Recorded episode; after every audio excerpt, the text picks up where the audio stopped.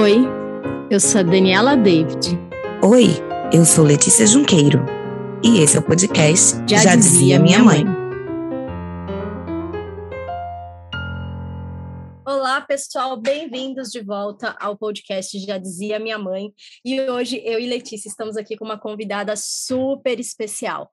Milena, ela é escritora, ela escreve sobre direito, ela é bacharel em direito também. E hoje ela, nós viemos com um tema um pouco polêmico, então a gente vai tentar ficar aqui o mais neutra possível, sem escolher lados. Bem-vinda, Milena. Pode se apresentar para o pessoal. Uma boa noite. Boa noite, Dani. Boa noite, Lê. Muito obrigada. Como você disse, eu sou bacharel em Direito e eu gosto de escrever de forma acessível para quem não cursa Direito. E gosto de falar por meio de histórias, contar casos. Então, é assim, de forma bem acessível para todo mundo entender. Helena, já tive a oportunidade de te receber também no Instagram, numa live, e foi sucesso total. Realmente, sua fala é super acessível e eu acho que você vai agregar muito valor aqui ao nosso encontro. Hoje, como a Dani falou, nosso tema é um pouquinho delicado. A gente vai falar, vai tocar um pouco nos casos de guarda e também nos casos de alienação parental. E por que, que a gente trouxe esse tema? Estamos em dezembro, a gente sabe que agora vem as festas, né? Natal, Ano Novo, e vem o período de férias escolares. E, infelizmente, nem todos os casais têm uma relação muito amigável no que diz respeito a onde essa criança vai passar o Natal, onde essa criança vai passar o Ano Novo, com a família de quem, né? Pode viajar com o pai, pode viajar com a mãe, viaja sem avisar, vai passar as férias em que casa, todas aquelas coisas que o casal, estando junto, às vezes já rola uma encrenca por causa dessas coisas, imagina o casal separado. E a gente queria começar essa conversa te fazendo uma pergunta. Em que casos uma mãe ou um pai pode decidir que um filho que mora com ele não vai ver o outro genitor nas festas de fim de ano?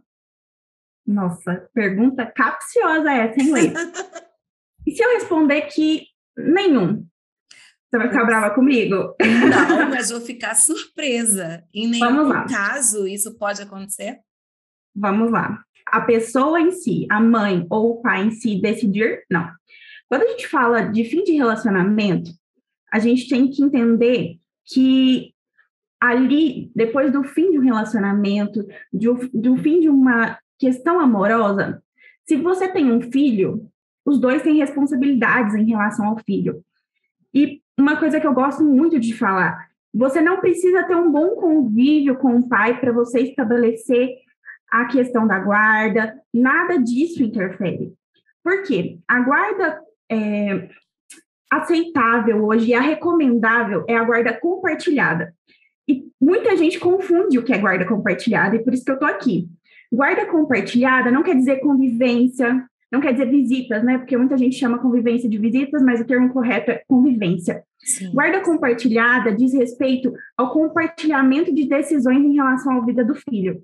Então, você tem que pensar que qual escola meu filho quer, ele vai participar, o que, que ele vai jogar, ele vai fazer uma terapia, vai fazer outra. Essa é a guarda compartilhada, vamos Não é assim. só um compartilhamento de presença, né? Um compartilhamento de responsabilidades. Exatamente, você definiu muito bem.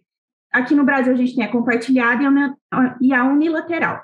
Falando sobre a convivência. Quando a gente fala de guarda, o recomendável é que os pais estabeleçam ela no judiciário.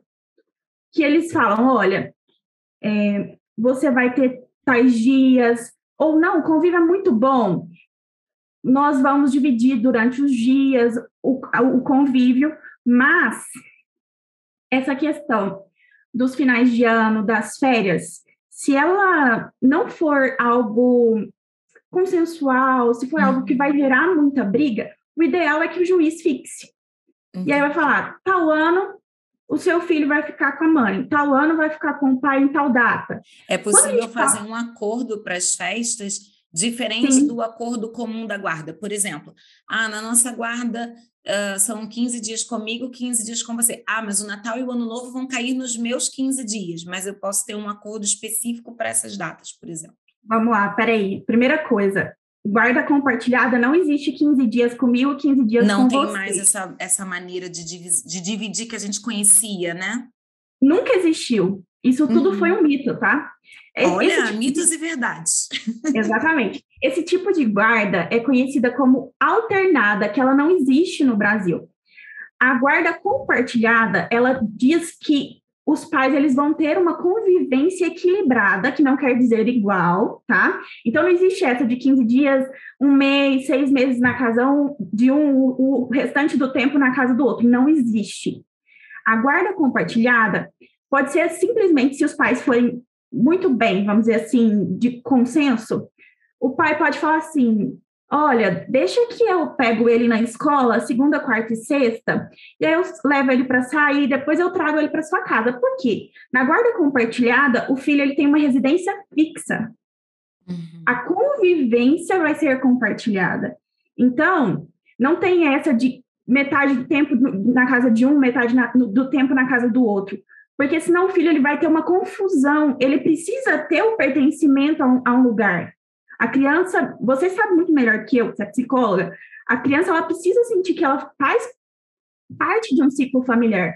Então a convivência compartilhada, ela diz respeito a essa toda a convivência familiar com toda a família, não só com o pai ou a mãe, é a convivência com os avós, com os tios, com os primos, com os irmãos.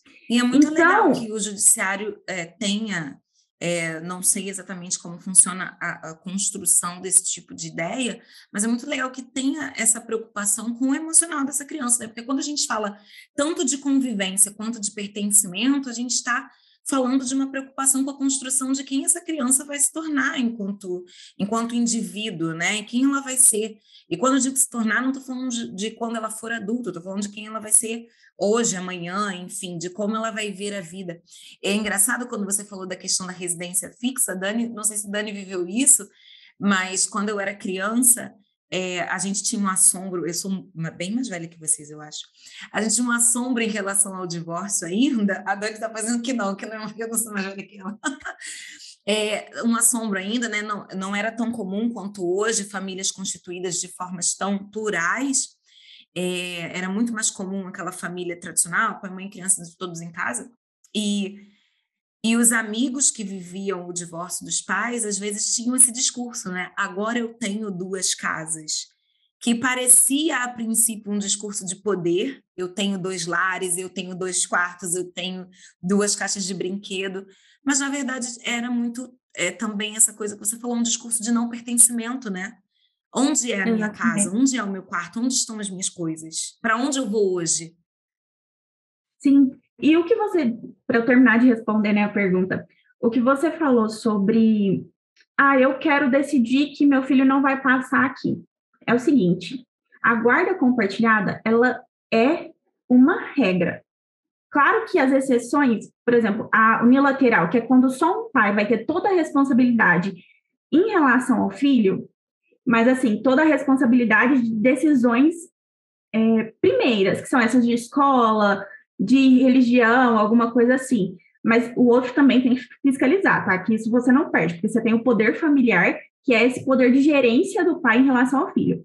Mas essa questão do pai ter uma guarda unilateral é só se o outro não quer, ou se ele está causando algum mal para o filho. Se ele pratica alienação parental, se ele, ele maltrata essa criança, se, essa criança é abusada. Então, é aqui entra a nossa resposta. Posso impedir que meu pai, que meu filho vá com o pai, vá com a mãe para algum lugar? A priori, não. Esse não é o melhor interesse da criança. O melhor interesse da criança, se tiver tudo bem, se, se ela não sofrer nada, nada que vá contra a integridade física, psicológica dela, ela tem total direito à convivência familiar que está prevista na Constituição. Agora, desconfiei que meu filho está sendo maltratado pela madrasta desconfiei que meu filho está apanhando, que ele está sofrendo abuso sem necessidade, claro, o apanhar sem necessidade, né? Mas se ele está sofrendo abuso, se está acontecendo alguma coisa, aí o que, que você vai fazer? Já tem a, a guarda?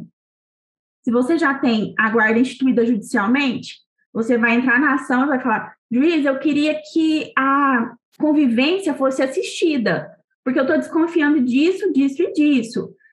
Ah, não tem a ação, então você vai ingressar com uma ação e vai pedir para que seja investigado. O judiciário hoje ele conta com um aparato de psicólogos, toda uma equipe multidisciplinar para investigar essas situações. E o que, que pesa em tudo isso? O melhor interesse do menor. Tanto é que você estava falando da questão dos divórcios, não quer dizer que um pai ou uma mãe tendo um maior poder aquisitivo que ele vai ter a guarda dessa criança. O, o que vai pesar é realmente onde que essa criança vai ter um convívio mais saudável, o que, que vai ser melhor para ela, onde que ela está num ciclo que ela no círculo que ela já se integra, isso tudo que vai pesar.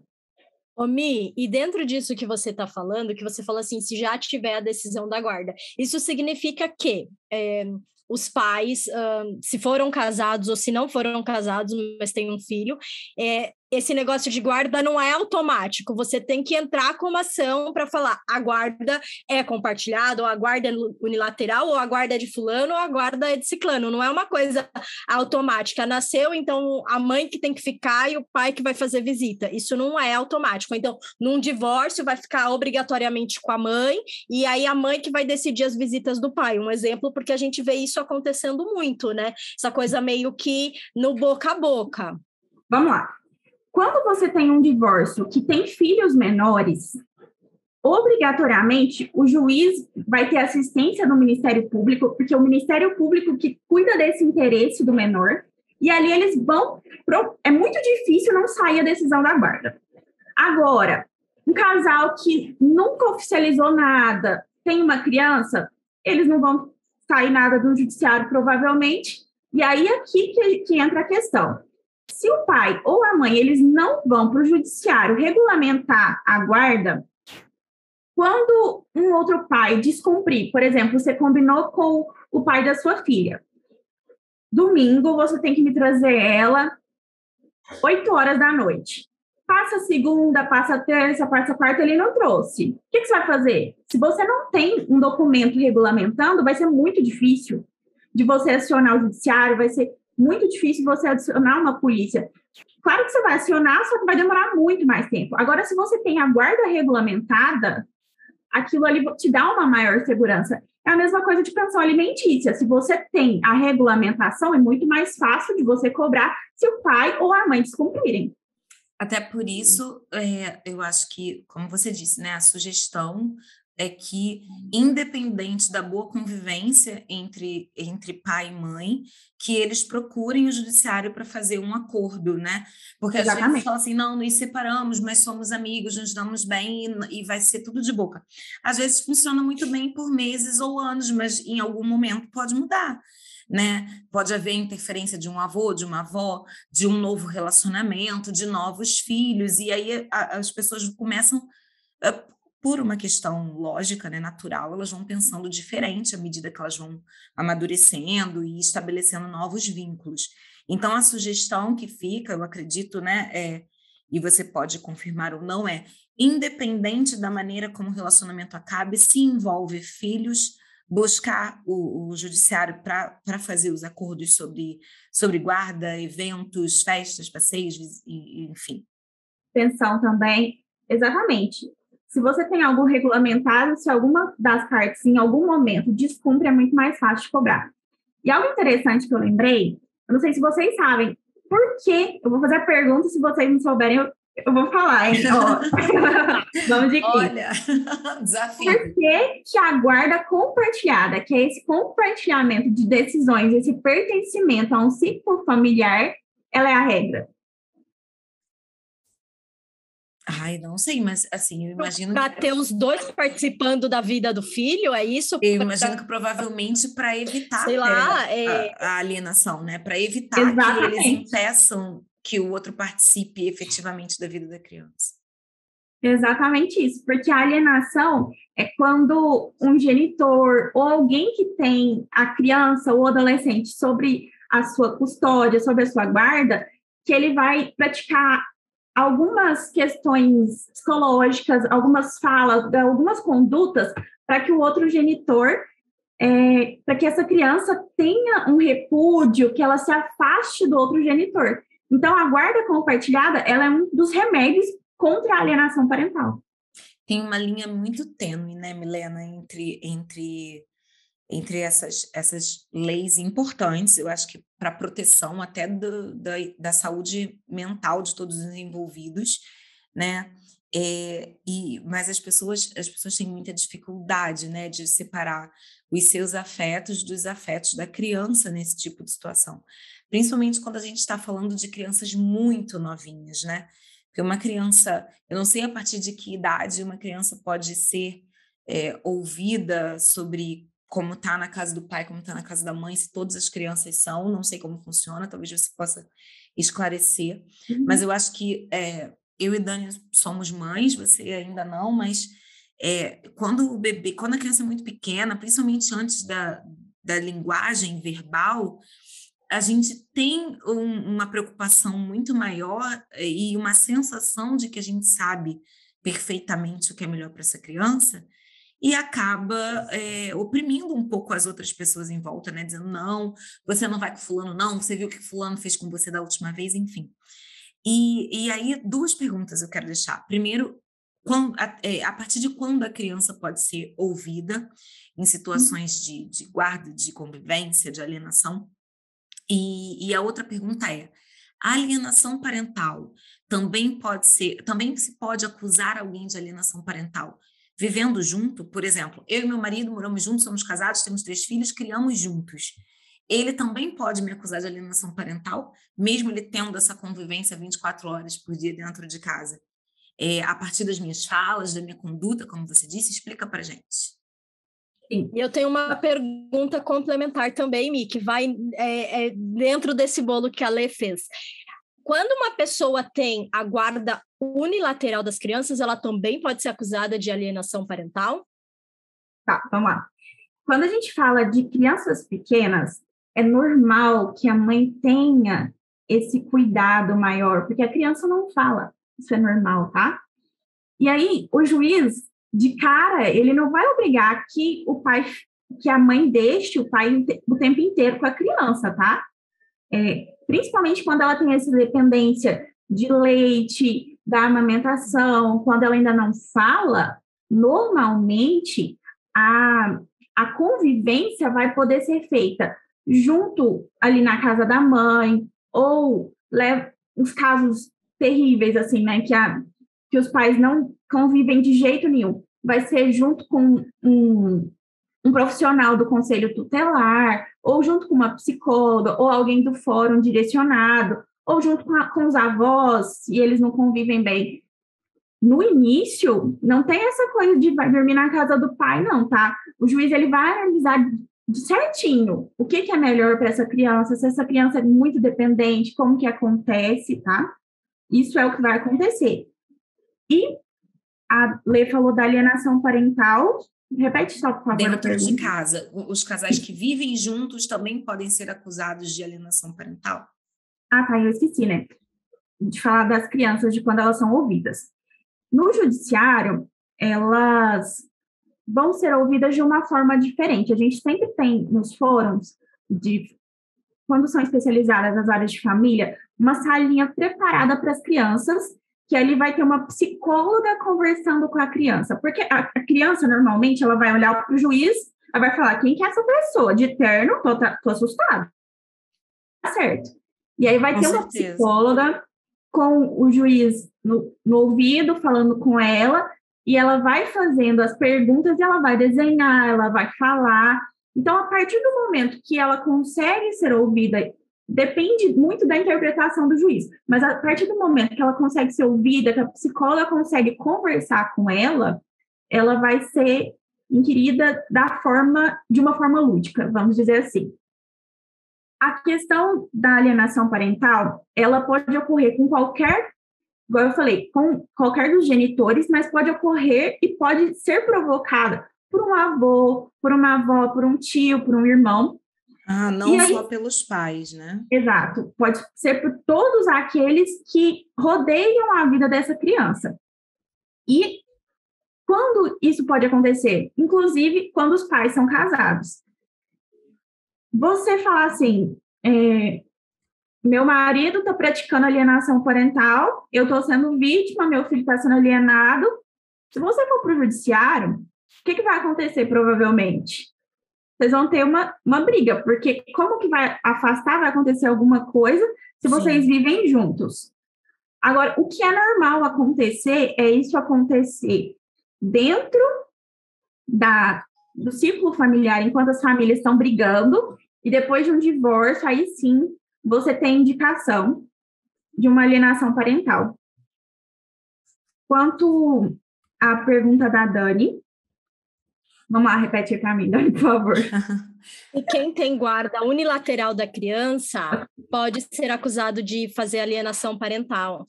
Sim.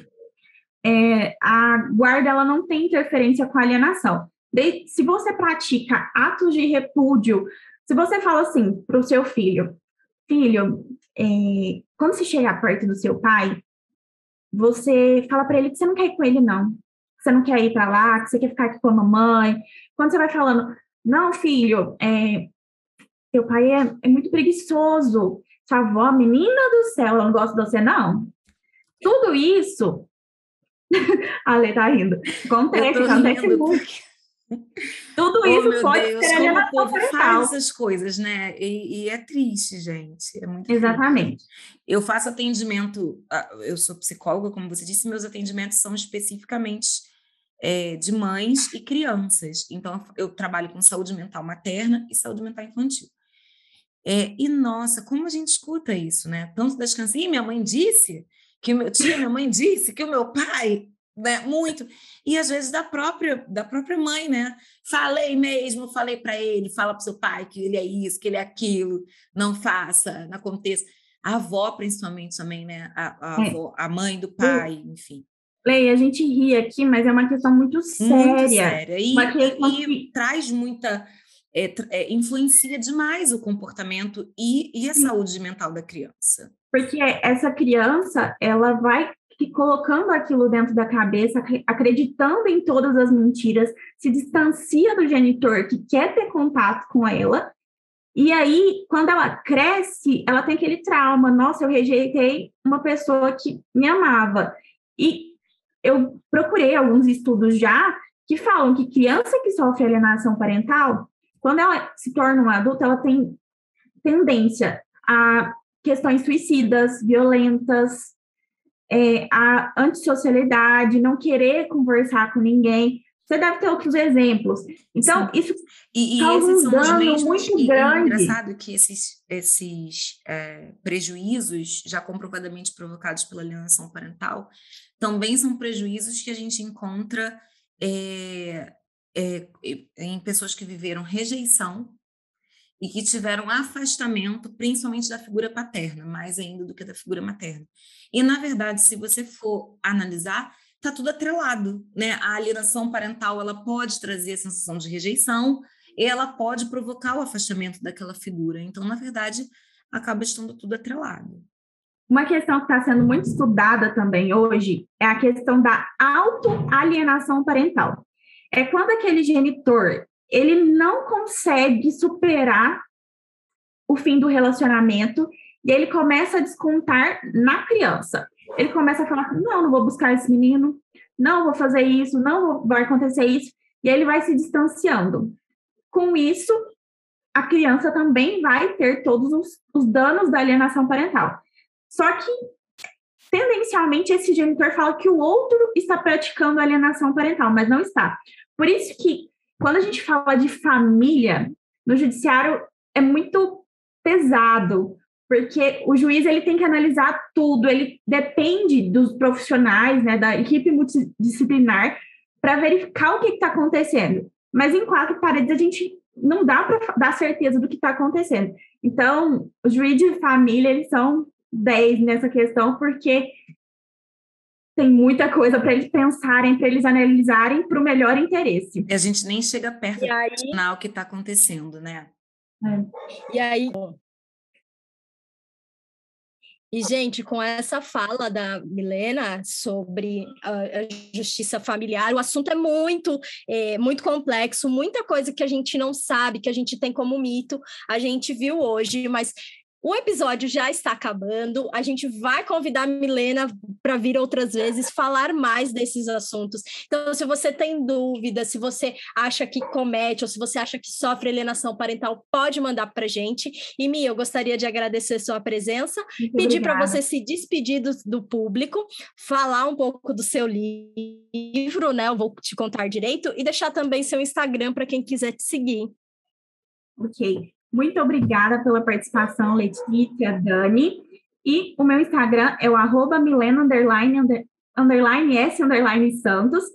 E eu ali falo sobre direitos e tudo de uma forma muito acessível. O meu livro é Vou Te Contar Direito, Direito Civil, que está disponível na Amazon. E eu tenho um mini curso gratuito na Simpla, é só procurar, que fala sobre o que toda mamãe precisa saber sobre direito. Milena, muito obrigada. E se você ouviu esse episódio, volta na próxima quinta-feira, que tem mais episódios de fim de ano, no podcast Já Dizia Minha Mãe.